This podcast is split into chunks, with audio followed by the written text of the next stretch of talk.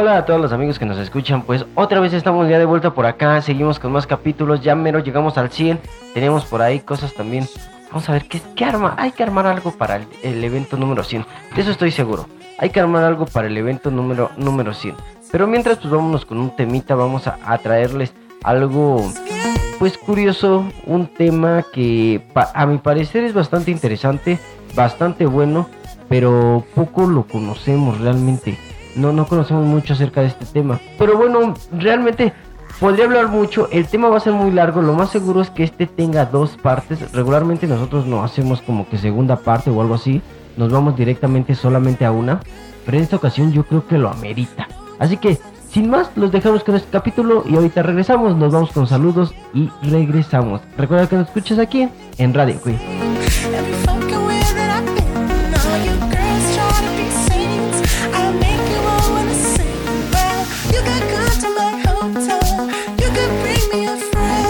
Que sí, pues nos vamos con los saludos de la semana. Este día queremos felicitar a Lupe, a la Guadalupas que anda ahí en el trabajo, que al día de hoy que estamos grabando esto fue su cumpleaños número 24. Entonces a toda la bandita em, del trabajo y en especial a Lupe que seguramente a estas horas que estemos grabando este programa aún siga festejando y muy probablemente para cuando salga este episodio también siga festejando. Les deseamos muchas felicidades y gracias por acompañarnos en estos episodios. Gracias a todos, claro que sí.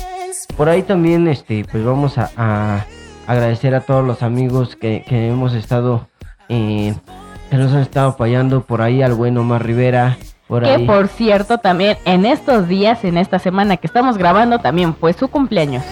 Exactamente, es el no sé qué día es, pero fue su cumpleaños en esta semana. creo que es el lunes, si no mal recuerdo. No, porque ya lo han felicitado. Ah, sí, es cierto, fue el lunes pasado, ya pasó, ya este, pasó. Bueno, al, día que estamos grabando esto, el lunes más reciente. Eh, es que el, día que estamos grabando, pero es ah, distinto el día en que sale. Es temporal esto. Exacto, ya saben que estamos en otra dimensión. Felicidades a todos los que cumplen años en estos días, quienes nos estén escuchando, felicidades. A todos los que cumplen años en este mes de julio. Muchas felicidades a todos ellos, muchas felicidades. Ya por ahí se viene septiembre, ya huele a la comida mexicana, pozole, garnachas. chiles rellenos, chiles en nogada. Ah, qué delicia. Ya empezando septiembre empieza la tragazón, de ahí terminamos el año y adiós. Hasta febrero del siguiente año con los tamales. febrero. No, todavía sigue el de la Candelaria. Por eso son los tamales en febrero. Ah, sí es cierto. La Candelaria. No, pues sí se viene la engordación. Vámonos con la engordación hasta febrero, ¿cómo no? Exacto, vámonos con la engordación hasta febrero.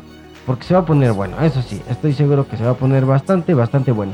Pero bueno, eh, también mandamos saludos al buen Jaiba, al Jaibón Azul, eh, que nos abre la puerta del Cenit. Ahí tenemos varias participaciones en esa parte. Eh, tenemos un nuevo programa, como pueden escucharlo.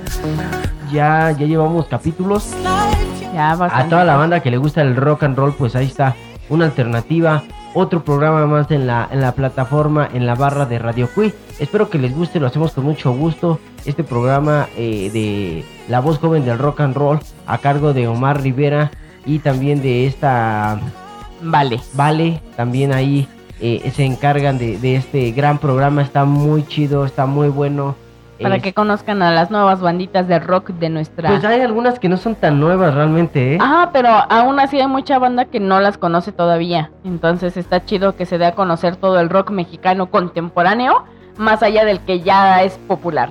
Exacto, no. Ya saben, de por sí siempre el rock ha sido como que muy eh, en la parte baja, ¿no? Siempre. En los barrios. En los barrios, en la zona baja, ha sufrido mucha discriminación y no, no tiene tanto apoyo el rock urbano, ¿no? Porque no es el rock comercial como todos conocemos. Exacto. Pero bastante bueno, bastantes propuestas. Ahí les dejamos ese programa. Y saludos a todos los demás, saludos a la China Biker, saludos a Gaby Urs, saludos a a Ovejas, a Dedos que anda malito, pero saludos. Uy, el Dedos, por andar metiendo el dedo donde no. Saludos a la Coneja Biker. A la Coneja Biker también, de Lip to Ride. no, nos faltan muchos, no cabríamos, pero feliz, muchas gracias a todos los que nos han estado apoyando, a los que nos ponen like, a todos los amigos de Facebook, a todos los amigos de, de todas nuestras redes sociales, de, de, TikTok, que también ya tenemos bastantitos.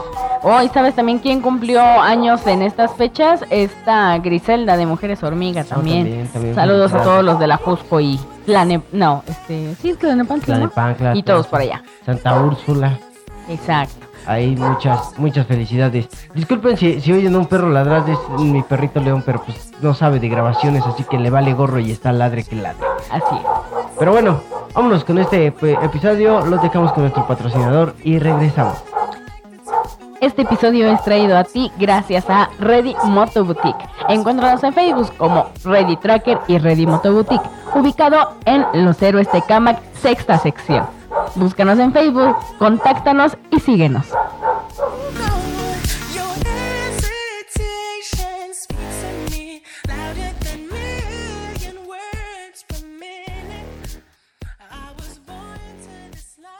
Pues bueno, ahora sí ya estamos de regreso con todos ustedes y ahora sí nos vamos a aventar un temita. Hoy tenemos un programa especial, hoy tenemos un, uno de esos que ya teníamos rato que no retomábamos, de los que más creo que le gusta a la gente. eh, eh, qué bueno que a la gente le esté gustando la cultura.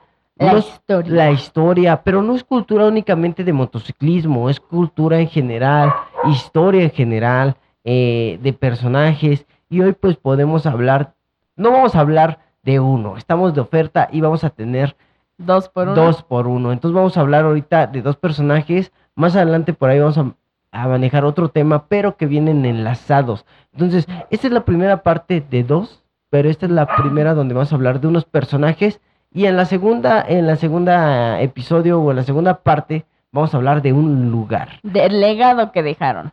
Prácticamente es el legado y el lugar que hoy en día es un emblema para México ante el mundo Exacto. sin duda alguna. Y pues un, un par de personas, dos personas que prácticamente también marcaron y pusieron el nombre de México en alto. La verdad, eh, eh, son la historia- Pioneros. pioneros. Hay mucho que contar acerca de ellos. Eh, dos, dos personajes que los hemos podido, que lo más seguro es que los tenemos ya en el colectivo nacional, que todos hemos escuchado de ellos. Posiblemente no sabemos de ellos, pero los hemos escuchado. O quizá nos suena mucho sus nombres, pero muy poco sabemos de ellos. Exactamente, hablamos de dos hermanos famosísimos, de famoso Pedro y Pablo. No, no es cierto, no, no son los de los Tigres del Norte. No, no exactamente, sí, Tampoco son los Picapiedra. tampoco son los, pero ellos no eran mexicanos. Ah, bueno, pero aún así son Pedro y Pablo.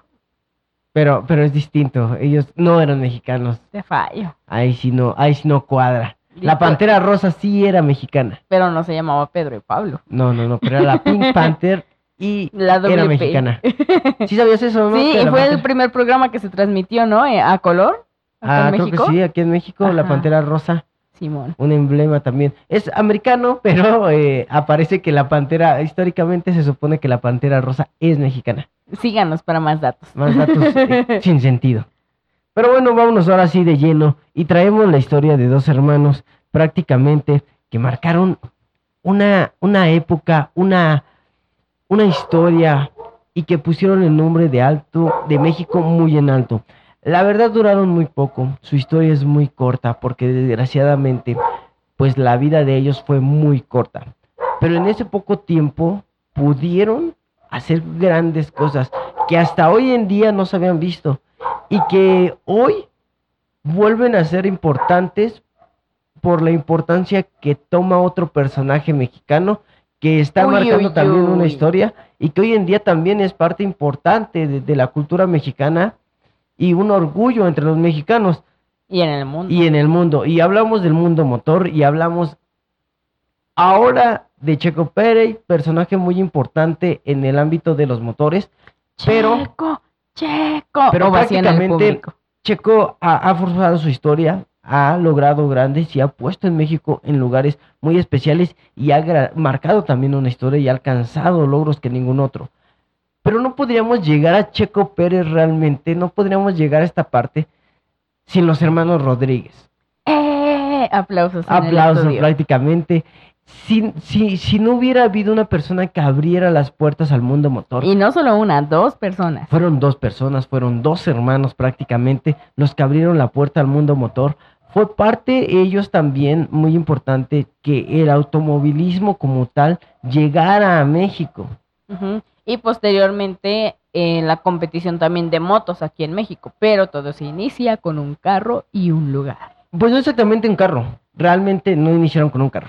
Realmente la historia inicia pues más atrás y pues vamos a hablar de Pedro Rodríguez de la Vega, que prácticamente es el mayor de, de los dos hermanos y también de Ricardo Rodríguez de la Vega. Estos dos hermanos que pues prácticamente tuvieron la oportunidad de nacer en cuna de oro porque sinceramente tenían la oportunidad eh, eh, de tener todo lo necesario para destacar. Su papá, su padre los apoyó mucho para llegar a, esto, pero yo creo que también los... No sé qué tanto puedo entrar la presión o qué tanto fue el apoyo de, sus de su papá para que esto se lograra. Y estamos hablando, pues obviamente, que ellos empezaron su carrera deportiva desde muy pequeños, en concursos de, de ciclismo, luego pasaron al, motos- al motociclismo y después subieron al mundo motor. Y es ahí donde prácticamente inicia un legado como tal en el mundo motor, en el mundo de los autos.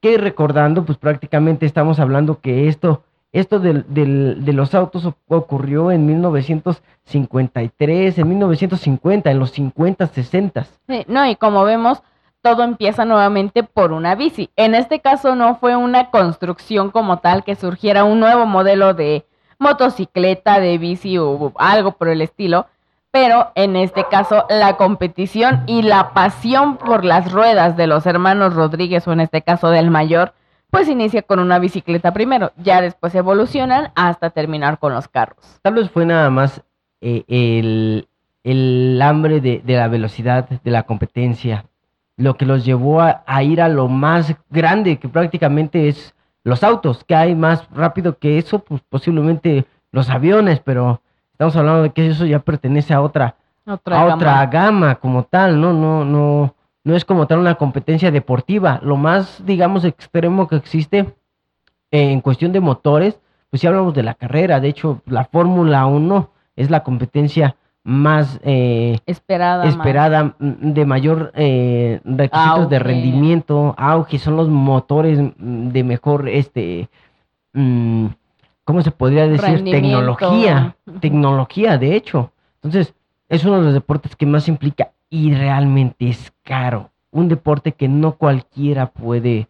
A lo mejor puede puedes obtener. tener la habilidad o algo, no sé si nato, pero a lo mejor puedes tener esa pasión, pero es muy difícil poder un, Es que sí obtener un necesitas una- lugar. sí necesitas como que llegar a una parte nata. O sea, al final de cuentas, pues yo puedo ser bueno, pero si no tengo buenos reflejos, si no tengo buena vista, si no coordino. si no tienes buena coordinación, yo creo que también el, el los autos, pues hay una parte donde puedes manejar, pero no sacar el máximo rendimiento de, de tu vehículo.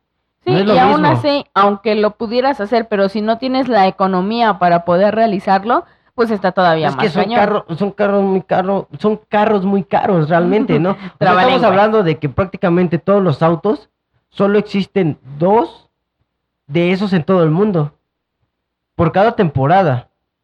Entonces imagínate cuándo podrás adquirir un carro único, diseñado prácticamente para ti. El costo que medida. tiene eso, ¿no?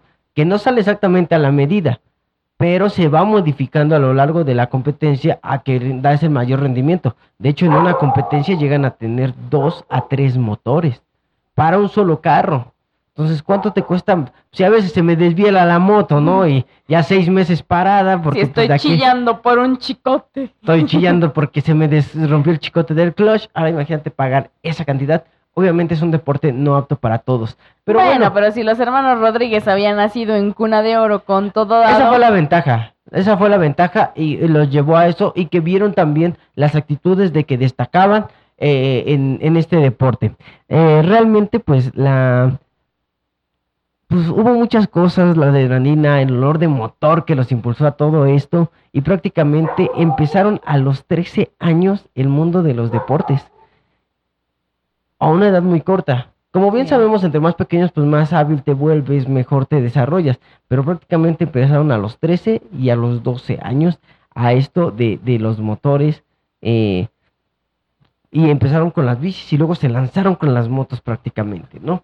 Pero pues como te lo menciono, no podía haber sido eh, prácticamente esto posible sin la ayuda de su, de su padre, que prácticamente él les daba todo, eh, su padre que se llamaba Pedro Natal, Natalio, Pedro Natalio Rodríguez, quien compraba pues prácticamente los autos, quien compraba prácticamente todo, pagaba autos que eran Porsche, Ferraris, Oscar, bueno, no, no es Oscar, es. Oscar, que es una marca, o O los Óscares. no, no, no, no, OSCA, eh, Ah. es una abreviación, eh, eh, y compraba también los prototipos, ¿no? O sea, para entrar a un deporte, para entrar a este tipo de competencias también, los carros se compran o se rentan. Ujú. No es como que prácticamente tú tengas uno y con eso compites. Tienes Oh. que rentar. A veces no es el carro, es el prototipo, ¿no? Y O es eso- lo que habíamos platicado eh, fuera de, de micrófonos, fuera del aire, que no hay una escuela como tal en donde digas, ah, sí, mira, te pago tu mensualidad, tu inscripción, es sino que, que, sí te hay tienes... como tal. O sea, sí, pero te tienes que ir abriendo paso de una manera como que muy selectiva para Es poder que, bueno, llegar ahí. Por ejemplo, escuelas sí hay. Porque está la escuela de los hermanos Rodríguez, donde es una academia donde de muy pequeños te puedes empezar en el mundo motor y tienes un entrenamiento. Aquí el problema es poder pagar y solventar. Como sabes, la escuela de, de los autos, pues hoy en día empieza desde los los carritos NASCAR, desde los estos, este, ¿cómo se Sí, llama? desde los junior. Ajá, los kids. junior y todos esos, de los carritos donde te, te la rentan en el Six Flags para echar la carrerita, ¿no? Pero es muy distinto y luego ir subiendo a eso. Y eso lo rentamos y a veces cuánto nos sale la renta por una hora. Ujú. Ahora imagina que cada ocho días tengas que pagar esa renta. E incluso ya comprar el carro como lo hizo su papá. De pues es que no, no se compra como tal el carro. Bueno, los primeros sí, pero ya entrando a la F Sí, ya más profesional ya no, no lo se compran. Sí, no. Se paga una renta como tal, ¿no? De hecho, para competir en la Fórmula 1 tú pagas con patrocinadores. No crees que te pagan así como los que te pagan son los patrocinadores. Realmente no, no te pagan, la- las escuderías no pagan. Te prestan los vehículos hasta cierto punto, pero realmente que te paguen, pues no, no te pagan esa parte, pues no, no es así. Así que si quieren entrar a las carreras, pues consideren que es una buena lana.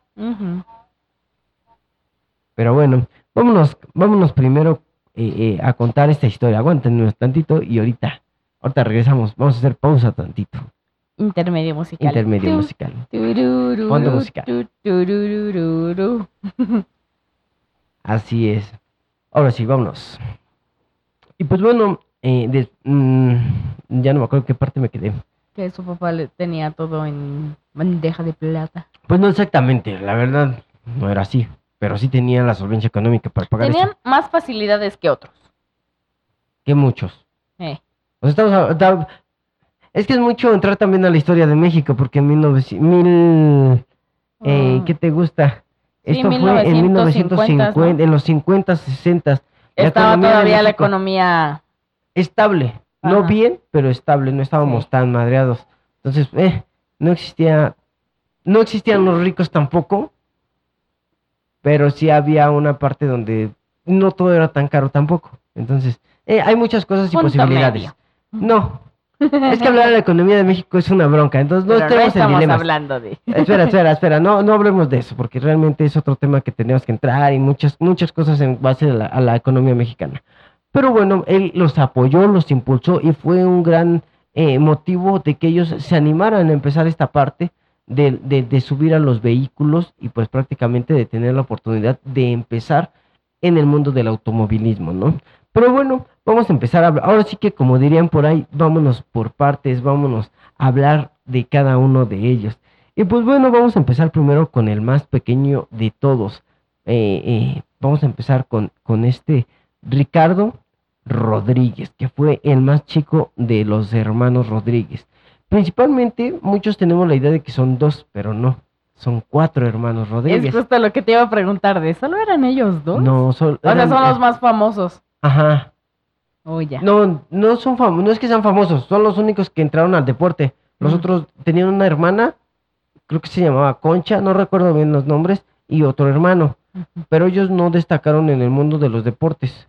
Aparte de que pues, su hermana, ¿no? En esa época tampoco las mujeres no tenían Tampoco era como que. oportunidad de entrar mucho a los deportes, entonces así como que, pues bueno, una hermana, ¿qué, qué te puedo decir, no? Vaya. Y eh, eh, eran cuatro en total, que de, de hecho todavía viven dos, si no mal recuerdo. los otros dos, Los los, otros dos que No no, sé, fueron no famosos. sé, no recuerdo. Esa parte sí no la investigué de los otros dos hermanos. Como no nos incumbe en este tema. No, es que como ellos no destacaron en el modo de deportes y nosotros nos vamos a dedicar un poquito más a los deportes, pues sí vamos a entrar. Pero bueno, vamos a entrar ahora sí, vámonos de lleno con Ricardo, pero esto después de pues, el primer temita, vamos a dejarlo corto para que no nos agarren y vamos a dejar Chun, chun, chun, picados chun. este tema, para que se queden a escuchar. Mientras vámonos con un temita y ahorita regresamos. Pues vámonos con este tema de una banda que le ha agarrado también mucho cariño, que ya seguramente para cuando esté este episodio arriba ya también hayan podido escuchar la entrevista de Omar Rivera y la voz joven del rock and roll aquí en esta plataforma. Vámonos con esta rola que se llama Al final del camino a cargo de nuestros amigos de Sayón Bra. Y la escuchas aquí en Radio Queen. Nos volvamos a encontrar al final del camino.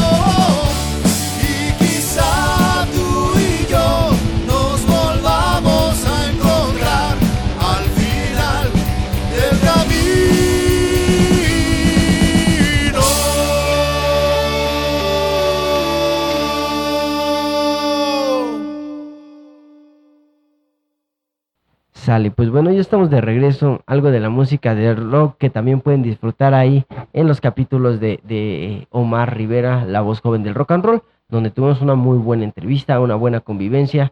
Nos las pasamos a toda madre, la verdad. Pero espero que les guste. Ahí les dejamos. Si no, búsquenlos en las plataformas de audio. Ahí pueden escuchar sus canciones en YouTube.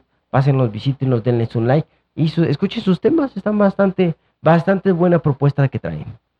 Pero bueno, ahora sí, vámonos de lleno y sin dejar más el suspenso, nos vamos con el primero de los dos hermanos, Ricardo Rodríguez. Fue el piloto eh, destacado en los poco tiempo que duró eh, su carrera, realmente fue muy poco tiempo lo que duró, pero llegó a alcanzar muchas cosas en tan poco tiempo y marcó una parte importante dentro del, del automovilismo como lo veníamos mencionando. Él pues era el, menor de los hermanos Rodríguez, bueno, de los dos hermanos Rodríguez que competían. Eh, el salto de la carrera internacional fue impulsado principalmente pues por su padre, que él fue el que los motivaba a que fueran a competir, a que estuvieran en carrera.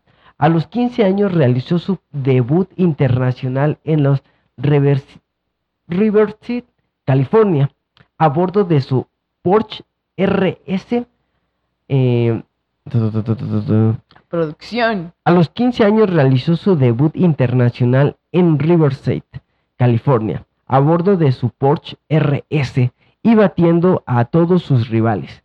Misma hazaña que repitió a fin de año en Nassau, Bahamas, eh, utilizando un auto prototipo. Ni siquiera era un auto todavía Como profesional oficial, ¿no? ofi- completo, por decirlo así. Era más bien un prototipo que tenían ahí y eso fue el que alquiló, porque no lo compró, lo alquiló su papá. Y fue con eso que participó. A los 15 años ya corría autos a gran velocidad. Yo estaba comiendo carnitas en mis 15 años. No, no, no. Nosotros, ¿Cuántos de nosotros a los 15 años todavía no hacen nada, no? ¿Tú qué has hecho a tus 15 años? Sí, no, y él ya corría a nivel internacional. Yo no corría ni a la esquina por perseguir al tamalero y este güey ya corría. Cor- y, y- y ganó. De hecho, en su, Y en ganó. su debut, ganó. Ganó debutando. Vaya, vaya. A muy temprana edad estaba listo para competir en las 24 horas de Lens en el circuito de la Lazard. Eh, sin embargo, la norma del de, mm, la norma que maneja eh, las competencias de autos era clara, ¿no? Pues primero tenías que tener licencia y ser mayor de edad. Esto lo quiso intentar a los 17 años. Obviamente le dijeron, ¿sabes qué, chavo? Pues no. O sea, corre muy Estás bien y chavo, todo, chavo. pero no, pues es que es menor de edad al final de cuentas y Sí. sin licencia, ¿no? Hoy en día existe ahora una licencia eh, especial para corredores, no Ujú. es una No, licencia y, como y la de volvemos, autos. volvemos a lo mismo, ¿no? Existe la, eh, la competencia Kids, Junior, que aunque no tengas la mayoría de edad todavía, pues te permiten correr bajo ciertos estándares. Es en que- aquel entonces. Es que hay límites, no. o sea, hoy tú no puedes correr en la junior si tienes cierta edad.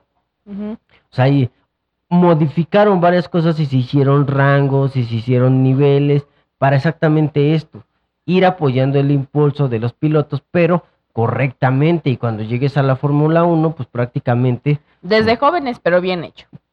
Pues sí, y que pues obviamente no pase lo que este güey, ¿no? Que quería competir Chan, chan, chan. en las 24 horas a los 17 años. Mucho de, la- de lo que vamos a mencionar ahorita, si no lo conocen, chútense la película de Cars y habla mucho de, de este tipo de competencias, de las 24 horas, del de rendimientos. eh, y en su mayoría, pues vamos a hablar de diferentes competencias, porque no era, no es como ahora que si perteneces a Fórmula 1, pues no compites en otras. Aquí podías competir lo que quisieras y en lo que quisieras, el caso es que tuvieras la lana para solventar todos esos autos.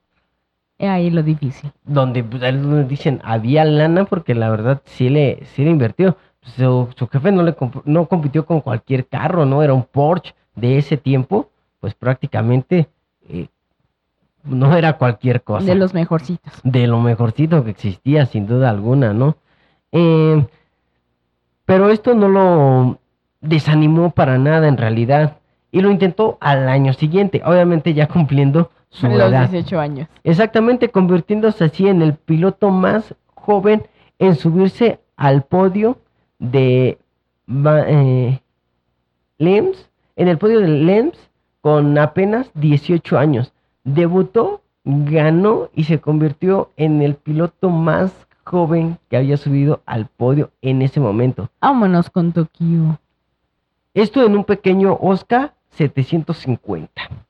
Entonces, te digo también, no eran carros que podías ver así como que en las carreteras, ¿no? no, no lo encontrabas en cualquier lado. No es como que vayas a una agencia, ah, quiero ese. O sea, no. Mm, No, de hecho no se vendían. No. No eran autos que encontrabas a la venta. También optaba, bueno, sí. El Ferrari, sí, algunos sí los vendían. También obtuvo eh, destacados podios y logros en su en Serving, Nürburgring, perdonen eh, el alemán, pero es que sí me falla. Oh, Nürburgring, La Targa, Florio y Daytona. Que Daytona lo vamos a poder seguir escuchando mucho y es algo que vamos a tener muy, muy, muy presente. Y creo que es una de las mayores competencias que conocemos. Después de la Fórmula 1, las 24 horas de Daytona es una de las competencias con mayor desgaste que pueda tener un piloto. No Vaya. cualquiera puede aventarse uno, un... Es el más, el de mayor rendimiento. O sea, las competencias de Fórmula 1 solo duran eh, horas, dos, tres horas, no más, son tantas vueltas. Aquí aproximadamente son 24 horas.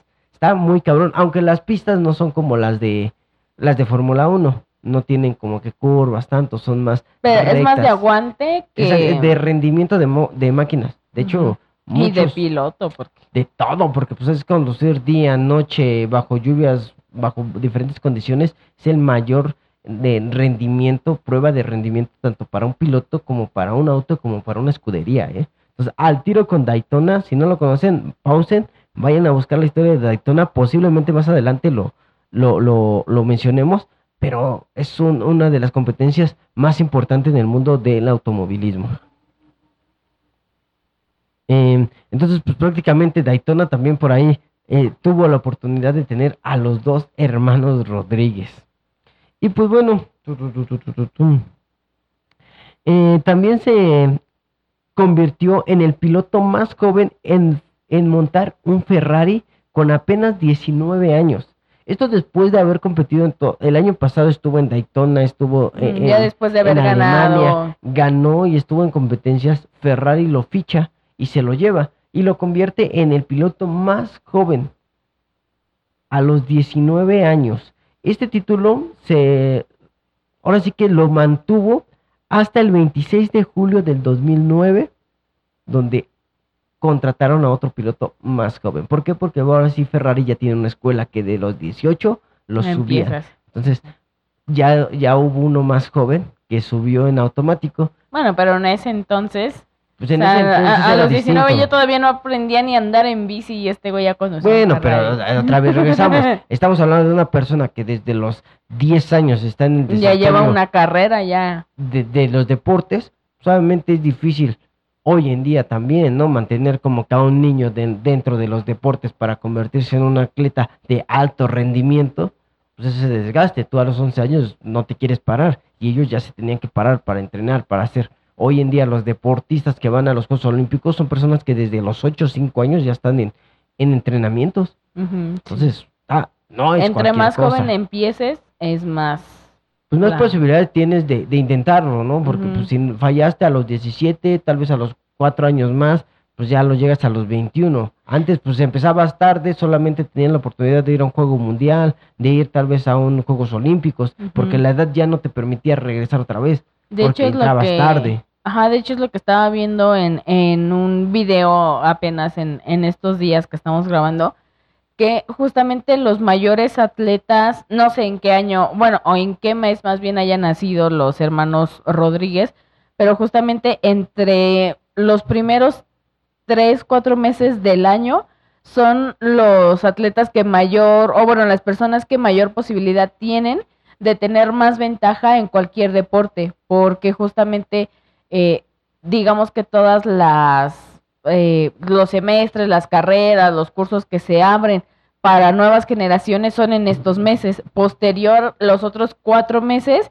ya es así como que sí entras, pero ya vas un año atrasado a los demás. ¿Por qué? Porque los otros ya llevan a lo mejor un año o mínimo medio año de ventaja que tú. Y ya los otros es casi nulo, ya los que nacen como por octubre, noviembre, diciembre, ya es casi nulo que hayan deportistas de alto rendimiento en cualquier rama, porque ya uno ya van muy atrasados, dos ya por la edad no los admiten, como que ya no cuadran. Son, son temas de, de que no cuadran con la edad, nada Ajá. más. Entonces sí te crea una diferencia a los demás. Y sí, de hecho, eh, este Ricardo nació él, creo que no lo había mencionado, pero Ricardo nació el 14 de febrero, creo que sí. Sí, el Mira, 14 qué de, romántico, nació el 14 de febrero de 1942. qué romántico día para nacer. Sí, sí, sin duda alguna nació exactito. Y pues bueno, él, él se convirtió en el primer, eh, en el más joven de Ferrari, que fue el que los, el que lo, lo, lo fichó. Y pues realmente no fue como que lo fichó muy chido porque le dio una porquería de carro. Él, él cuando Chale. entró le entregaron un Ferrari 100 156 con un viejo motor V6 a 65 grados, cuando sus competidores de la misma temporada contaban con motores nuevos a 120 grados. Entonces, había mucha diferencia, prácticamente un medio motor le dieron, le dieron con muy poca vida y aún así teniendo uno de los peores motores, el día que corrió, que tuvo que, eh, eh, que tuvo la primera carrera con este, con esta escudería, iba muy bien. De hecho, empezó eh, con muy buenas posiciones, empezó a tomar muy buenos lugares. El problema fue que lo tuvo que abandonar en un problema en la bomba de gasolina. Y Chía. cuando lo abandonó, iba liderando la competencia. No más, qué feo. Así, con un te dieron el peor y con el peor estás sacando lo mejor y le estás ganando a carros nuevos. Así se la rifaba. México este, mágico, versión chida. No, pues para eso tenemos tanto microbusero, conducen como bárbaros con tremendas eh, cafeteras que traen, ¿no? Uy, y ahorita que ya no está sirviendo el metro por ocho meses, Ah, híjole, qué dolor. ¿no? Gracias a los del transporte público que nos están ayudando a transbordarlo. Espero que lo hagan bien y que no tengamos accidentes. Híjole, pero gracias al transporte público que está ayudando a mover porque se vuelve un caos la Ciudad de México. Pero bueno, para 1962, ya como piloto oficial de, la de Ferrari en la Fórmula 1, Altemar eh,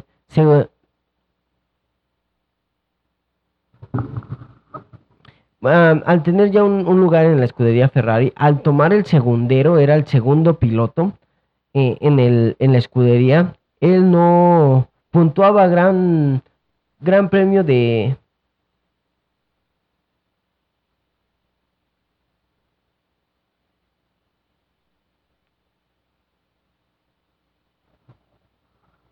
Pausa dramática en lo que la araña le en lo que, en lo que en lo que yo alcanzo a ver. Pero bueno, ahora sí, para 1962 ya como piloto oficial de la escudería Ferrari, al tomar, eh, después de, de la primera carrera que tuvo que abandonar, él participó en otra carrera no puntuable en Pau.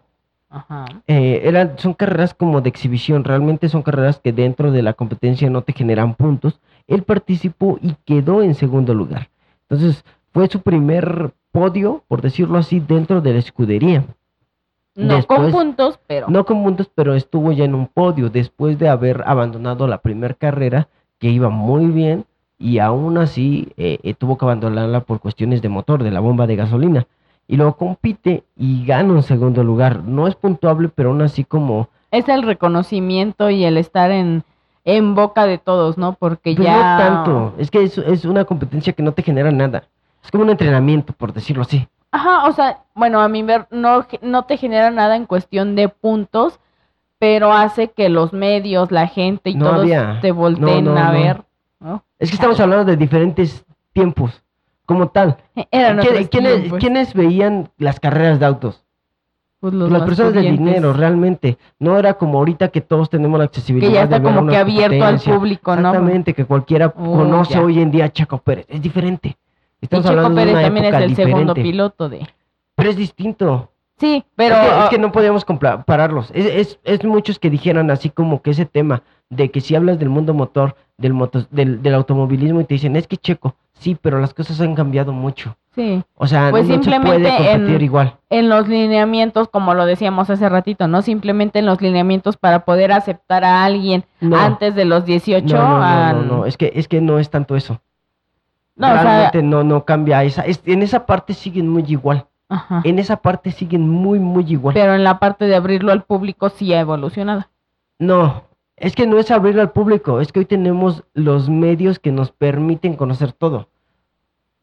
No es tanto que se abra al público, porque por ejemplo, pues, hay competencias de golf, pero ¿quién ve el golf? Un buen punto. Ahí está abierto a todo el mundo, pero ¿quién lo ve? Y hay grandes eh, golfistas mexicanos, ¿no? Sea, estábamos hablando de, de, de Paola, este, no, no es Paola, es esta... No sé, ahí sí Bueno, fallo. hay muchos golfistas muy buenos, la hermana de, de Guillermo Ochoa. fallo. esta, ay, se me fue el nombre, pero su hermana es muy buena y ha sido campeona, pero ¿quién la conoce? Hay muchos destacados golfistas mexicanos y está abierto al público porque tú prendes hasta tu tele y está el golf, pero ¿quién lo ve? Nadie. Es muy poco conocido. En este tiempo pues era todavía peor, ¿no? Hoy Checo Pérez pues al final de cuentas eh, llega a una escudería muy conocida, muy grande, que es lo que le da el boom. Porque antes, pues, ¿quién conocía a Checo Pérez cuando estaba en Indian Ford, cuando pasó a Racing Point, cuando pasó por todas esas? No, eran muy pocos los que lo conocían. Pero al tener los medios de, de una escudería como Red Bull Racing, pues, obviamente fue lo que hizo el boom y que se, hoy, se- hoy estuviera en boca de todos. A diferencia de hace mucho tiempo, en esa parte sí no podemos, los cautos son distintos, hay lineamientos dentro de la Fórmula 1. Antes, pues tú podías entrar con un carro madreadísimo, no, no había bronca. Como no el caso de él. Como el caso de él. Al final, la, la, las, eh, la FIA, los encargados de, de ese deporte, pues no tenían tantas reglas tan estándar. Y es por eso, y por parte, y mucho, mucho tiene que ver estos reglamentos con lo que pasó. Vaya, Ojo. vaya. si hubieran tenido los lineamientos que se tiene hoy en día, no pasa. Y lo podemos ver. De que pasan accidentes y los pilotos salen con lesiones, pero no tienen tanta gravedad como lo que pasó con ellos. Y la manera, no hubiese pasado posiblemente. Sí, pero como dice, ¿no? Después del niño ahogado tapan el pozo, creo que no hubiéramos No llegado a funcionó esto. así, ¿eh? Realmente, No sé, yo, tú, yo- tú me estás hablando de que estamos hablando de 1950. Ajá. ¿Sabes cuándo pusieron los lineamientos de seguridad para los carros de Fórmula 1? No, te fallo. En el 2012. No, pues sí estamos muy... Ya, o sea, O sea- Tú me dijeras, bueno, en los 60. Espérate. apenas Ajá. en la Fórmula 2, en 2019, se ¿Diez mató años? un piloto. ¿10 años 2019? No, o sea, 10 años de que se empezaron a tener estos reglamentos, ¿no? Que dices 2012. Empezaron. Empezaron. ¿Sabes cuándo van? Hasta ahorita van mejorando, pero no están asegurados al 100%. Un Ya camino cuentan, largo. con, ya cuentan con, con varias bases que protegen al piloto en caso de accidentes. Pero al final de cuentas, no se ha llegado a una totalidad. Apenas hace unas semanas, dos semanas, hubo un accidente con una escudería que se llama eh, a este, Alfa Romeo, Alfa donde uno- ¿no? no, no, no, no, Alfa. Romeo. Ah, ajá. eh, donde está Valtteri Bottas, su compañero, tuvo un accidente, salió volando por los aires y la- una pieza importante en la parte trasera de- del auto que protege a- al auto de que no vaya boca abajo, de que en algún momento tengan que girar y proteja al piloto, se voló. No, no funcionó, no sirvió, salió desplomada. ¿Qué fue lo que salvó al, al piloto? Hay una parte que parece eh, como chancla, que es como una U, Ajá, sí. que está encima de los pilotos y esa madre no se rompe. Como Entonces al final de caparazón. cuentas, eso fue lo que mantuvo al piloto bien, pero no lo protegió al 100. Se fue todo el tiempo arrastrándose cara- eh, boca junto abajo. con el carro. No, deja que pues, ob- obviamente que salga a disparar al piloto estaría peor, pero salió boca abajo con, con pues, no hay nada que lo proteja, no, no. Sí. El, el motor, el carro no debería de haber hecho eso. Estamos hablando de que fueron que hace un mes y aún no se puede controlar esa parte por el riesgo y sabemos que existe riesgo dentro de este ámbito de De deporte y no ha cambiado. ¿No? Entonces así como que digas, no, pues ya cambia. No, no, no es cierto. Se lleva todavía, pero no han llegado a eso. Ha habido muertos. Ah, En el 2019 falleció uno de Fórmula 2, un chavo sí. de 19 años. Falleció en un choque. El auto no resistió el impacto y falleció el piloto. Sí, estamos hablando de ya tecnología actual, de, De fibra, fibra de carbono, de, Sí, de o sea, metales más resistentes. metales, tecnología, ingenieros, todos deben, todo de, más. todos deben de seguir un lineamiento un y aún así estándar pasa. Porque ajá. es un deporte que te exige eso. Sí, En este tiempo estaba todavía peor, deporte. no existía nada que te protegía. sí. Los carros no solo Y se lo pueden volteaban, ver en las salían imágenes. volando. O sea, los carros no solamente se volteaban o chocaban, se comprimían todos, todavía eran de metal los, los carros. Hoy en día están hechos de un plástico, lo único que tiene metal es la estructura. Los demás son plásticos, los que llevan lo- los Sí, motores. todas las tapas. Las tapas, son tapas, realmente todo lo que llevan los carros de Fórmula 1 son plásticos. Por eso a veces con un bachecito se rompen. Con un rozoncito se desmoronan todos, porque so- buscan ser un poco aerodinámicos, ligeros y al final que absorban el golpe. Sí. Porque el plástico lo que hace es absorber el golpe. El metal se comprime y no lo desprensas. O sea, ¿cuántos pilotos, si hablamos de la historia de la Fórmula 1, de las competencias de autos, no solo Fórmula 1, de NASCAR y de, de muchos más, uf, hay millones de pilotos muertos. Sí. Por eso es una competencia también de alto riesgo, sí. ¿no? Entonces, es prácticamente lo que veíamos. No podemos comparar el antes con los pilotos de ahora, pero Sí, las claro. cosas no han cambiado mucho, sinceramente. Pero bueno, regresamos al tema porque ya, ya nos desviamos muchísimo, ¿no? Historia. Sí, no, es que está muy bueno. Realmente es un capítulo que vamos a tener que partir porque realmente está muy sí, está muy chido. muy y eso interesante. que apenas vamos con el primer hermano. Eh, eh, ahí vamos, exactamente. Eh, ¿En qué nos quedamos? Es que ya me perdí.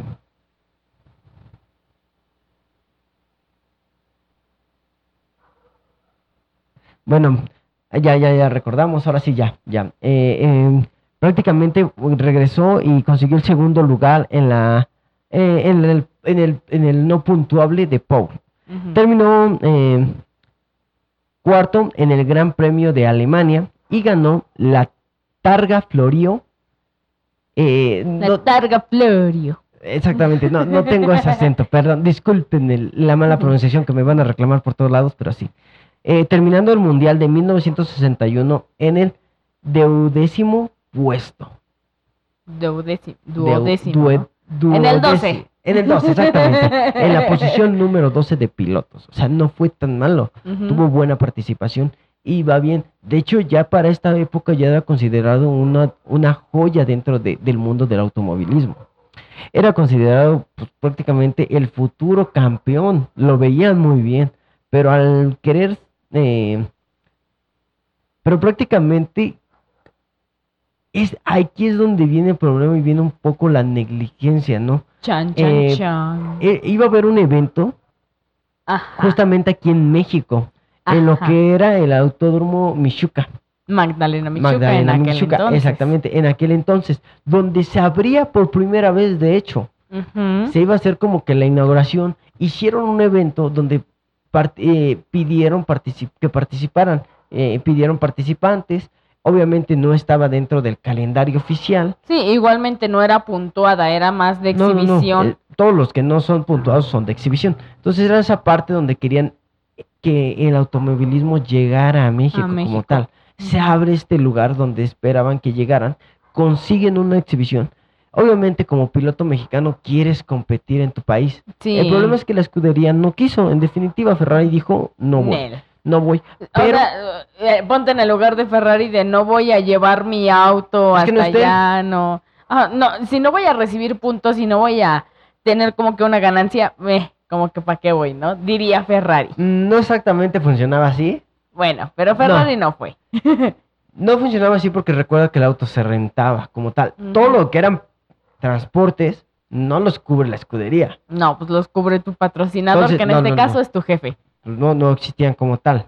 Estábamos en, en la parte donde... Pues Ferrari prácticamente eh, se vino un evento en, la- en México. ¿Sigo? ¿Le sigo? Sí, no? güey, Ah, sí, síguele.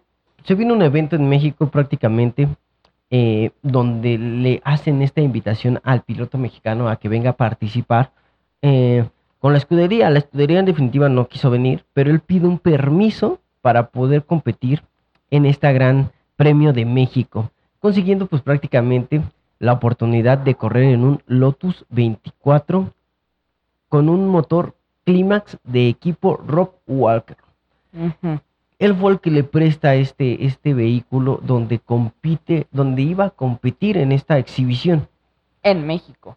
En México, en lo que es, era el autódromo De la de. Magdalena Michuca, exactamente, en aquellos antieres. Y era prácticamente su eh, primer evento que iba a tener. Y pues por desgracia, justamente eh, muere en un accidente en la primer práctica, en el primer día de prácticas. Ni siquiera en la carrera, sino como en las prácticas, Prácticas. antes de sí, recuerda que cada, cada carrera tiene tres prácticas antes, previas a. Para reconocimiento de la pista y todo eso, ¿no? Más que nada, sí, una es para reconocimiento de la pista, pero no es para saber los lugares en los que salen de, de la parrilla. Mm, y cómo como van para haciendo. posicionar, ¿no? Exactamente, se llama de posiciones, de prácticas, para ir arreglando los, los autos, para que obviamente al día del evento tengan el mayor rendimiento. Es ahí donde en la primera práctica, por desgracia, en la curva, curva peraltada, eh, sufre un accidente debido a la suspensión del vehículo donde pues obviamente se impacta contra el muro de protección y pues desgraciadamente fallece al momento del impacto. ¿Cuántos años tenía cuando falleció él? Justamente vamos a eso, él fallece teniendo 20 años de edad. Oh. No, sí está cañón. Era prácticamente una promesa un- que se venía en el mundo del automovilismo y para México, siendo O sea, el de, primer- de por sí todos los deportistas de alto rendimiento, en su gran mayoría son jóvenes, porque volvemos a lo mismo, empiezan desde muy chavitos y llegan a posicionarse de una manera muy grande siendo muy jóvenes, pero que siendo una gran promesa de México en el automovilismo, que haya fallecido antes de, digamos, de cuando apenas empezaba como que el auge de su carrera ya para repuntarse a lo máximo, pues sí está bien cañón. Recuerda que su primera carrera fue en- a los 18 A lo- años. Ajá. Estamos hablando de que solamente tuvo Dos años. y que acababa de cumplir los 20. Entonces prácticamente fue, fue muy poco, por eso lo mencionábamos, fue muy poco. Fue muy tiempo breve su... Exactamente, que estuvo en el ámbito de las carreras y destacó mucho. Cosa muy, muy, muy importante. Le dieron el peor auto y con eso puntuó y ganó y tocó podios. Lo difícil que es llegar a un podio y lo logró con un auto, pero malísimo de lo mismo. de lo peor que le pudo dar Ferrari y aún así, qué tan buen piloto que le sacó el mayor rendimiento a un auto de esa capacidad y fallece. En Digo, una- ahorita no estaba corriendo con el auto de Ferrari, No. pero aún así, pues es un hecho lamentable. Es un hecho y de hecho, justo en esa curva está la placa de conmemoración de eh, eh, a ese piloto, Órale, esa a sí no me la sabía. Ahí está. Esa sí no me la sabía, mira. Pero bueno, vámonos con un temita y ahorita regresamos, vámonos con algo de música para, para sacar el trago amargo que, que ya nos dejó esta primer eh, parte de, de, Del primer hermano del del, que primer estamos hermano, hablando. exactamente, del primer hermano, el más chico de los dos hermanos, de hecho, y Ujú. el que menos duró en, en este ámbito, pues, de, de las carreras. Sí, porque ya veremos después la historia del otro hermano y bueno, ya será otra historia. Cambia mucho, realmente ya cuando, cuando ves esa, esa cuestión, Digo, yo, yo sé muy poco acerca de los hermanos, solo sé que el otro, pues sí, tiempo después regresó a correr, pero pues obviamente ya no era lo mismo, ¿no? Ya la gente se había quedado con la imagen de los hermanos, o sea, ya, ya los ubicabas a los dos por el apellido. no tanto. ¿Quién sabe? Bueno, es no que sé. en México no existían carreras. ¿Cómo Pues, las veías? Pues apenas cuando eh, empezó este, este Ricardo, sí, no, Ricardo, es el más Ricardo chico, fue el- cuando empezó como que a, a fijarse el público. Pues era el primer piloto esto. mexicano. O sea, estamos hablando de que Ricardo fue el, el, El pionero. el segundo. No, el primero fue Pedro, que es el mayor. Recuerda Ajá. que Ricardo no pudo porque tenía, Porque 17, tenía 17 años, años. y su Y hermano era ya inocente, competía. tímido y tenía la mirada. No, no creo. Pero eh, eh, ya, ya tenía así como que la Le intención. pisaba los talones ya al había hermano. uno antes, un Rodríguez antes, Pedro Rodríguez, que destacó todavía más porque él duró más tiempo en el automovilismo. Pero su hermano destacó, historia. pero muy poco tiempo, por lo cual muy no, breve llegó su a, carrera. no llegó a, ajá, y obviamente no existían los medios. Viene a aparecer primer, la primer Rodríguez en México y choca. No, pues De hecho, no pudieron, obviamente no pudieron correr los hermanos en México juntos. Mm, vaya, sí. Eso hubiera estado muy chido, que los dos hubieran sido parte de... O, o sea, yo me imagino que hubiera estado bien chido que los dos hermanos Rodríguez justo hubieran pertenecido a una misma escudería y que hicieran el 1-2 hubiera estado bien cabrón. O sea, si hubiera No creo, ¿eh? No lo no sé. creo. Digo, yo sí sentiría emoción. No sé qué condiciones hayan eh, intercedido más allá de las edades y todo eso para que no se haya logrado. Pero no sé, estaría. Si de por sí luego vemos los agarrones entre Checo, Verstappen y todo por conseguir el primer lugar en, en estas carreras, más siendo hermanos, no lo sé. Otra historia No, hubiera sido. hay, hay mucha, hay mucho, hay mucho que, que, que ver exactamente ahí mismo en el, en el mundo del automotor. Es muy interesante a los que les gusta, a otros les aburre mucho, pero es cuestión de gustos.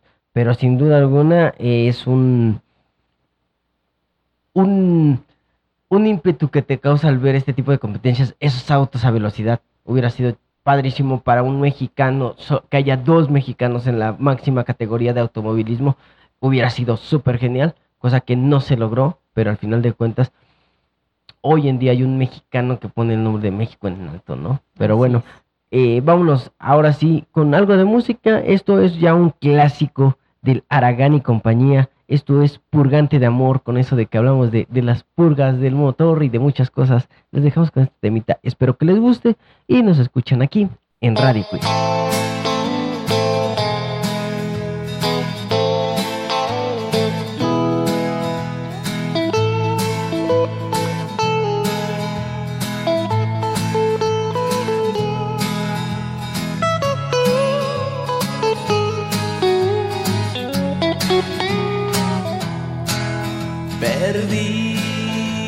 Estoy, perdido estoy en un círculo vicioso. Y no lo puedo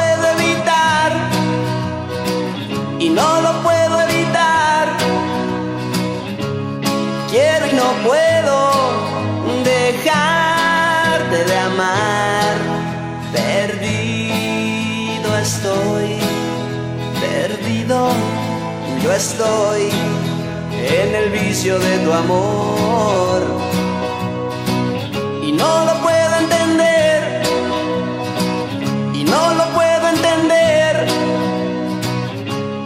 Nunca había querido así a una mujer. Perdido estoy, muy perdido, yo estoy.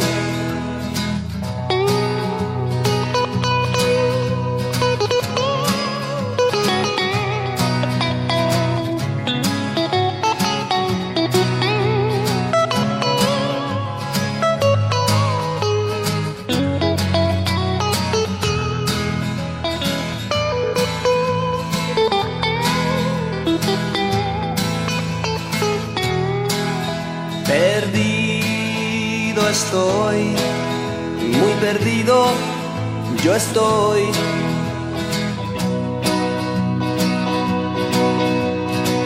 Cuando te sientas así igual que yo, ve a la farmacia de la esquina y tómate un purgante de amor un brebaje mágico que te cure de amor. Ba, ba, ba, ba, ba, ba, ba, ba. Pues bueno, ya regresamos con todos ustedes. Ahí los dejamos con un temita para amenizar este trago amargo. El primer trago amargo que, que tenemos, ¿no? El Que nos primero. deja este, este, ¿cómo se llama? Pu- Pues esta, este primera parte, este primer episodio. Pero ahora sí, vámonos con el segundo hermano. Ahora sí, con Pedro Rodríguez. En el pitcher. Exactamente, eh, Peter, que prácticamente hace rato se me olvidó mencionar el nombre, el, el fecha de nacimiento del primero, pero ahora sí. Eh, Pedro Rodríguez nace el 18 de enero de 1940. Mm. Entonces, otra vez lo que retomamos hace rato Ajá. de las edades. Enero y febrero. enero y febrero nacen, justamente casi al año nace uno del otro. Ajá. Entonces, prácticamente, pues ahí llevan. Desde ahí ya había competencia entre ellos dos, ¿no? Pero bueno, eh, su debut internacional fue a bordo de un Ferrari 500 TR. Es uno de los autos hermosísimos, realmente su auto con el que debutó está precioso. Todos los Ferrari son muy bonitos, pero este Ferrari, wow, es, es una chulada. Era otra cosa. No, son, son una chulada. Pero bueno, en 1968 se convierte en ser el primer mexicano en ganar las 24 horas del, el Del de Daytona. Le Mans, no, Ah, del- Mans. Ah. Bueno, sí, en el Ford GT40. El Ford GT40 también es una chulada. También era una cosa bárbara. No, una cosa bárbara. eh, Hermoso. ese todos esos carros son hermosos. Pero este carro, el GT40, es uno de mis favoritos. Si el Ferrari es bonito, sí. Pero el GT40 es una chulada de auto. Es uno de mis favoritos. De muchos, yo diría. Su primer gran premio de Fórmula 1 fue el de Estados Unidos en 1963 en el circuito de Watkins Glen. Eh, también debutó casi a los 18 años eh, en Estados Unidos y le fue muy muy bien de hecho. La primera vez que subió a un podio de la Fórmula 1 lo hizo el primero en el primer lugar en el GT de Sudáfrica en 1967. Siendo el primer mexicano, obviamente, en lograr esto. Y fíjate que aquí pasó algo muy chistoso justamente cuando va a competir a esta a este este evento y gana creo que nadie esperaba que ganara un mexicano porque no tenían el himno el himno nacional mexicano Ah, chale, qué poca confianza nos tenía. es que pues no, no existían mucho así como que ay México pues nunca se ha Ah, destacado no era lugar potencia en eso. nunca hemos sido potencia pues nada Vaya, e- en obesidad sí. es, ot- es otro tema, pero bueno. Eh, realmente no lo tenían. Entonces él, desde entonces, cada que salía una competencia llevaba la grabación por si ganaba.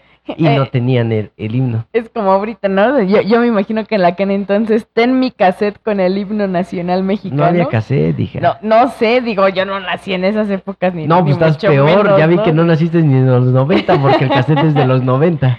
Pues mira, yo soy de los 2000 para acá. No, ¿Qué te puedo decir? no, no, no. Está, está Mi, muy, mi muy primer raro. referencia hubiera sido te paso el USB, ya sé que no, obviamente Si tú no, eres de los ¿verdad? 2000, obviamente el CD es tu época.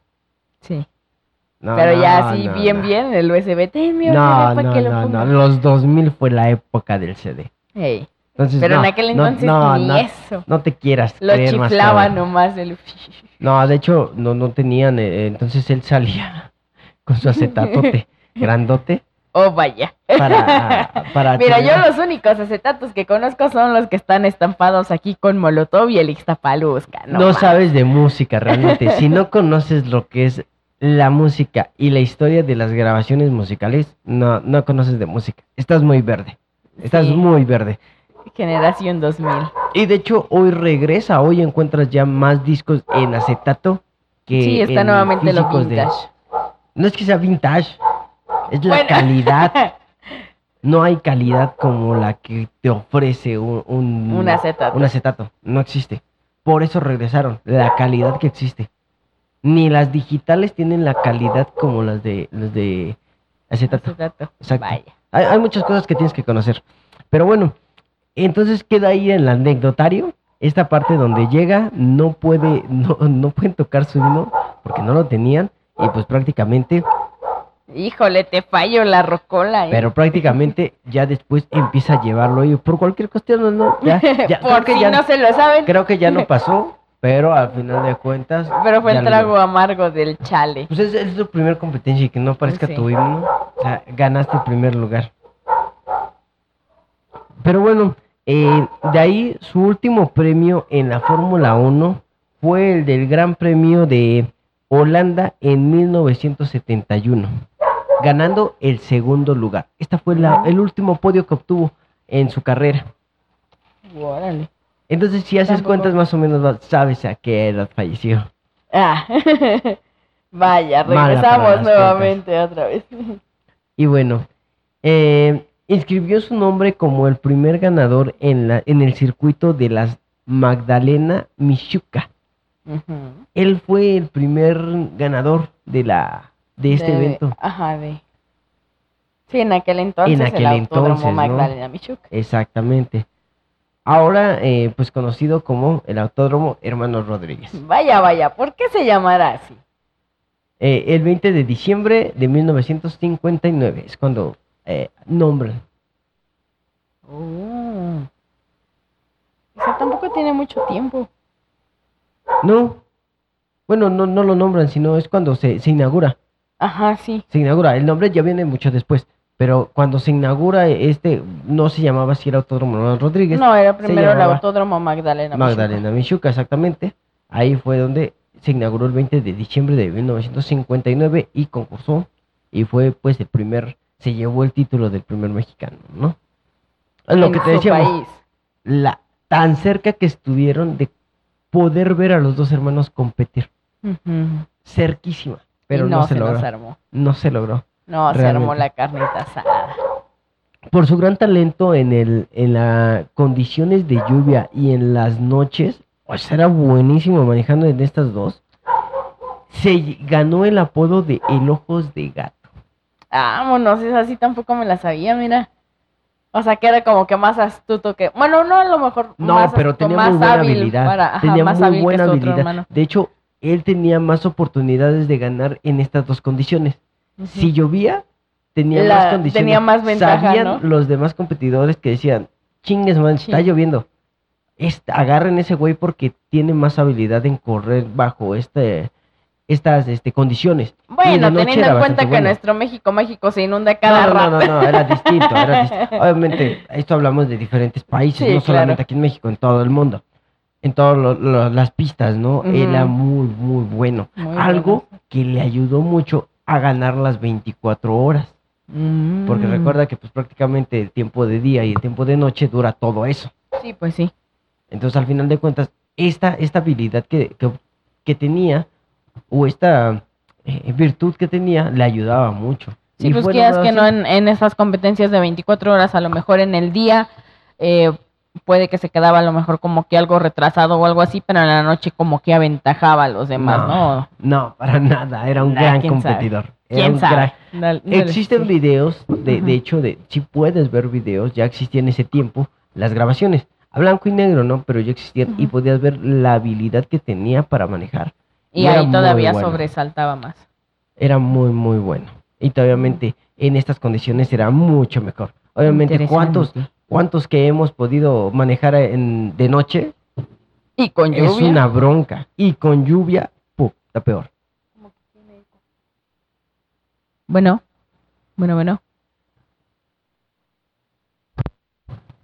A ver, ahí. bueno, bueno. No, creo que ya no. Un poquito, ¿no? Pero ya menos. Ajá. Sí, porque es- ahorita como que se oyó eco. Ahí está, a ver. Bueno, ahí. bueno. Sí, ahí está. Sí, ya no, como que ya quedó. Pero bueno, es así como se le apodó a, a Pedro. Eh, disputó 55 carreras de Fórmula 1, Ah, ganando dos grandes premios, el de Sudáfrica de 1967 y el de Bélgica de 1968. a la Bélgica. Exacto. Y eh, subió siete veces al podio, su, sumando 71 puntos en su carrera. Pues nada mal. Entonces, sí, sí, sí, sí tuvo muy buena Más participación. veces que su hermano sí subía al podio. Pues es que tuvo más, más vida, por Más decirlo así. años. Fue un campeón de, fue campeón del mundo de, de resistencia en 1970 y 1971. En total ganó siete campeonatos de Daytona. Lo que te decíamos, concursó en diferentes divisiones, porque antes se podía hacer eso. Ajá. Entonces, concursó en diferentes eh, eh, eventos. Ámbitos de... ámbitos. Y justamente el de Daytona, que es uno de los más importantes de Estados Unidos. eh, de hecho, si han visto Carl, compite mucho este Rayo McQueen ahí. Y uno de, sus de sus carreras más importantes, que es donde Es se sube a la malla, es justamente el de Daytona. ¡Cuchao! Exacto. Entonces, eh, eh, si, si tienen dudas de algo de que estamos mencionando aquí, chútense primero las películas Las de películas Cars de Cars. y van a Y entender. cosas. regresan. Y van a entender exactamente. Y el Y primero... todo esto mate que tiene que ver en esto. Mucho Rayo McQueen. Y, y de hecho, eh, el primero de estos fue ganado en febrero de 1963 con las tres horas de Daytona. El segundo fue ganado en 1964, al año siguiente prácticamente, en, las 200, en los 2000 kilómetros de Daytona. El siguiente, el tercero, fue en 1970, ganando las 24 horas. Se le iba subiendo de intensidad. No de intensidad, Bueno, de horas. no de horas, porque obviamente los 200 kilómetros no duran tantas horas, Ah, solamente bueno, sí. pues duran lo que dure la, tu, tu vehículo, no alcanza esa esas vueltas. Y el tercero, justamente al año siguiente de haberse ganado las 24 horas, lo vuelve a hacer ganando nuevamente las 24 horas de Daytona. Entonces también eh, un, un récord que me parece que apenas hace poco, otra vez, ah, hubo otro mexicano que ganó la competencia de, de, de NASCAR, justamente de NASCAR. Otra competencia que no existía en esos tiempos, que hoy existe, y que otro mexicano vuelve a marcar la historia. Puros mexicanos. Pues no vemos muchos, pero los pocos que ha habido van destacando mucho. Por ahí en Fórmula 2, me parece, viene este Pato, Ah, sí. otro gran competidor que ya está fichado para el próximo año en McLaren. Ya para subir a Fórmula 1, entonces posiblemente, Ya, ya. no hermanos, mexicanos. pero posiblemente va a haber dos mexicanos en la gran fórmula. Va a estar buenísimo, no sabemos, pero no sabemos qué pase. Ya saben que la Fórmula 1 es, es un circo muy bueno, mediático, pero ahí los récords. Y pues prácticamente murió eh, Pedro, Pedro este, Pedro. Rodríguez murió el 11 de julio de 1971. eh, luego de, de sufrir un accidente en las 200 millas de Norring, Norring, perdón, Noringsring en Nur, Nürburgring, en. Alemania. Sí, no soy alemán, se nota, ¿verdad? No, hombre. a bordo de un Ferrari S512M.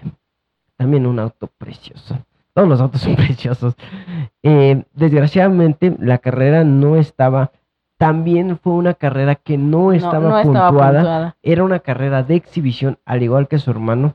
Fue una carrera donde pues, participó con, con Ferrari, pero. Pero entonces él fallece en Alemania. Él fallece en Alemania. Justamente, él fallece en Alemania. Se lo trajeron para acá. Ahí vamos exactamente eso. De acuerdo con los, los eh, eh, documentos oficiales de Alemania, el cuerpo de Pedro tenía fracturas en la base del cráneo, también tenía eh, dañado la pelvis y quebradas las piernas. Además, Ah. presentaba quemaduras en el 25% de su cuerpo. Sí, pues igual. eh, la seguridad, volvemos a lo mismo, ¿no? La seguridad no era la misma. No, los pilotos actualmente ya corren con una protección especial, con trajes y todo. O sea, tan que- siquiera su traje ya, ya es, lo protege contra altas temperaturas Ujú, sí llegan a tener quemaduras, pero son menores. El traje ya está para altas temperaturas. exacto. Eh, los cascos son de mejor calidad, muchas cosas han cambiado. Los autos ya no son de metal, ya son de plástico. Hay muchas cosas que han cambiado para la seguridad de, de los pilotos. Y aún así sigue siendo un deporte de alto, alto riesgo. riesgo. exactamente. Y lo que mencionabas, el 15 de, el jueves 15 de julio, el cuerpo de Pedro llega a la Ciudad de México, donde, donde prácticamente lo reciben en el aeropuerto de la Ciudad de México miles, miles de mexicanos. Ya había creado una historia, ya aparecía, ahora sí en los periódicos, ya era un personaje. Y era alguien dentro de- reconocido dentro de su mismo país. Ahora sí, y prácticamente Como siempre, ya después de que se van al extranjero. tienes que brillar, como todos, ¿no? tienes que salir para brillar. Y pues prácticamente fue recibido eh, también por el presidente de, de esa época, quien estuvo al tanto y, y llevaron a cabo la caravana de, de este piloto, dando también ahí, o sea, hubo, hubo un evento también para recibirlo, para hacer toda su marcha fúnebre, fue, fue algo muy emotivo para todos, para la Ciudad de México principalmente y pues prácticamente fue enterrado junto a su hermano, esto en el Panteón eh, Español de la Ciudad de Mm. México. Ahí es donde se encuentra el cuerpo de los dos pilotos. de los hermanos. Quedaron ahí los dos pilotos, de hecho, eh, en un panteón también muy emblemático, ¿no? Para, para la cultura mexicana y para los mexicanos, ¿no? El Panteón Español. Sí. igual fue, fue un, un piloto que del, del 50 al 71 prácticamente fueron 20, 21 años. 21 años. Un año más creo que su hermano. Sí.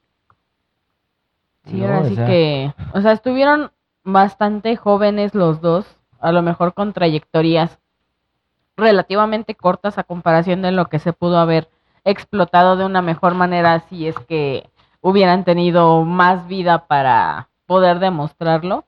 Pero pues aún así, sin ellos, creo que no, en definitiva no hubiéramos tenido lo que es ahora México, eh, tanto para impulsar el desarrollo de nuevos pilotos mexicanos como el traer a la Fórmula 1, o sea, fue algo que, que se hizo en conjunto, ¿no? Tanto con el autódromo de la Magdalena Michuca, que ya después veremos la historia como con los pilotos, como con todo el trabajo de las escuderías. eh, pues podemos tener ahora en México eventos de este tamaño, ¿no? Y ya no solamente en carros, sino también en motos, que se han hecho distintos eventos, exhibiciones y demás en este autódromo ya ahora llamado Hermanos Rodríguez, que pues al día de hoy se ha posicionado en uno de en uno de los autódromos más emblemáticos también de todo el mundo, una de las pistas más pues sí, más deseadas también. No, pues sí, ya entra del calendario oficial, ya es un, un evento puntuado, oficial, ¿no? Entonces, tan importante y se encuentra en la Ciudad de México, también es un punto, ¿quién no ha pasado, quién no ha conocido eh, esta parte de la Ciudad de México? Eh, el Autódromo Hermanos Rodríguez, se hacen eventos musicales, hay un campo de béisbol, está el velódromo, hay muchas cosas dentro de esto que se ha vuelto un emblema dentro de todo lo que podemos encontrar en la Ciudad de México, que son emblemas como el Ángel, yo creo que a esa altura tenemos el Autódromo Hermanos Rodríguez.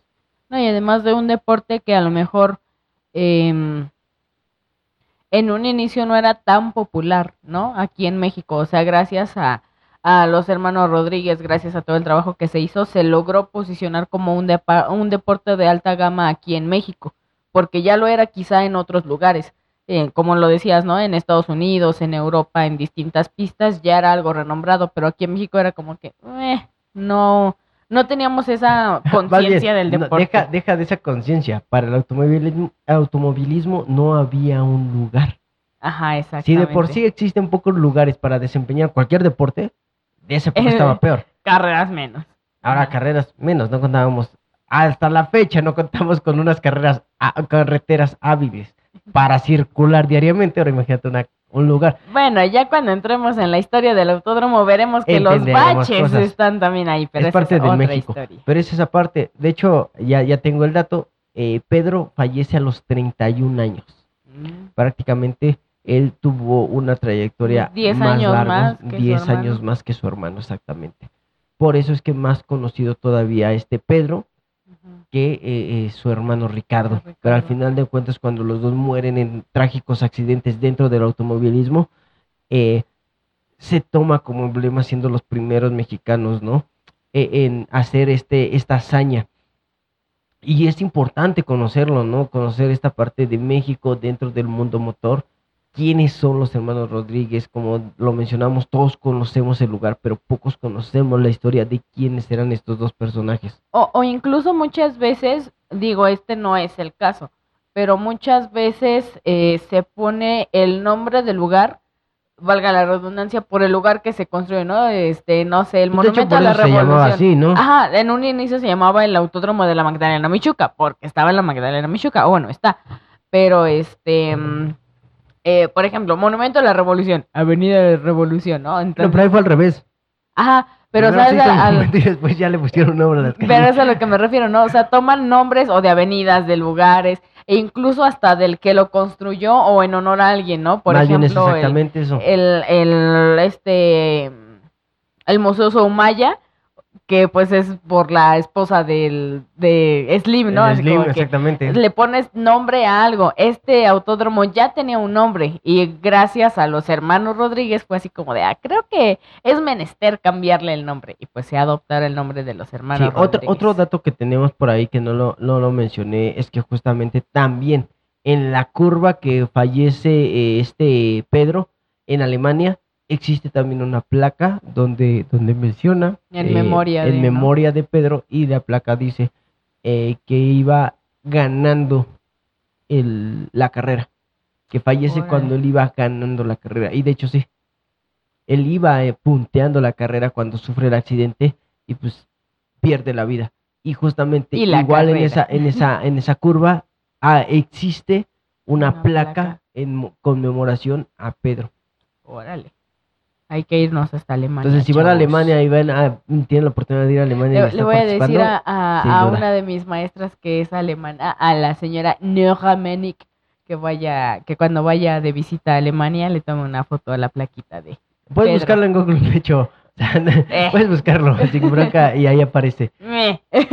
Y, y si no saben, busquen mucho, existe mucho historia de, de estos dos hermanos. Puedes ver fotos, puedes ver carreras de ellos eh, eh, y puedes ver la, la- la habilidad que tenían para Sí. sacarle el mayor rendimiento a autos que realmente nunca recibieron autos de calidad y aún así sacaban muy, muy buenos. Pedro en su caso, pues obviamente al tener más trayectoria obtuvo carros y se convirtió en el piloto, en el piloto número uno, pero al final de cuentas le costó y, y logró todo esto. Pero bueno, vámonos mientras con un temita y regresamos a despedirnos.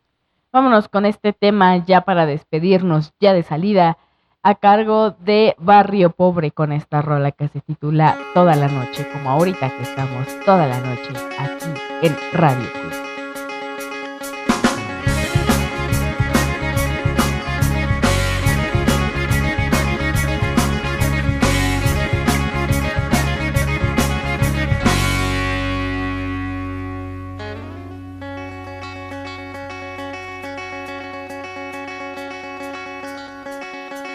Sé si tú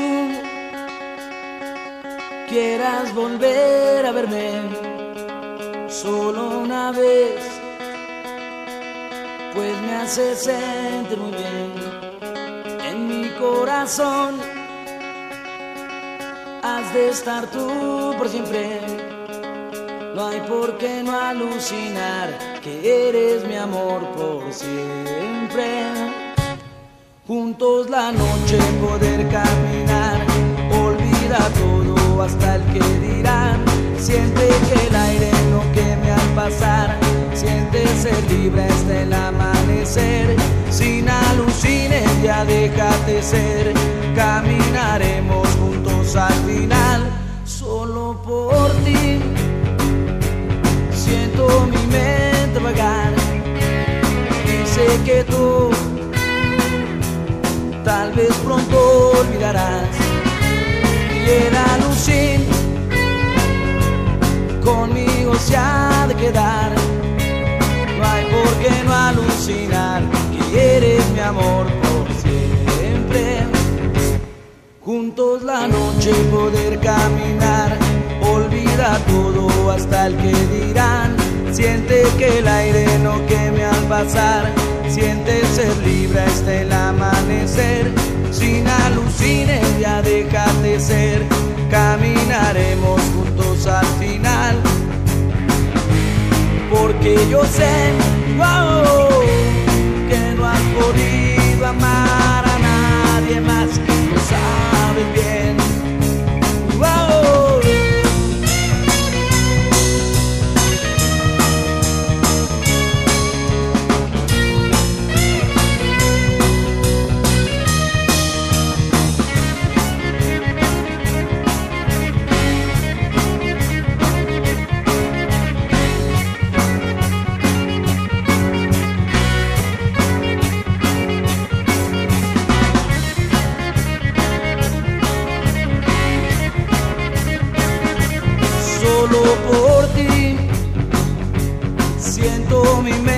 mente vagar y sé que tú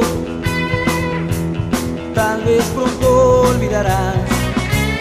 Y el alucín conmigo se ha de quedar. No hay por qué no alucinar que eres mi amor por siempre juntos la noche poder caminar. Olvida todo hasta el que dirán. Siente que el aire no queme al pasar. Siente ser libre hasta el amanecer. Sin alucines ya déjate ser. Caminaremos juntos al final. Toda la noche hasta el amanecer. La pasarás conmigo tú muy bien.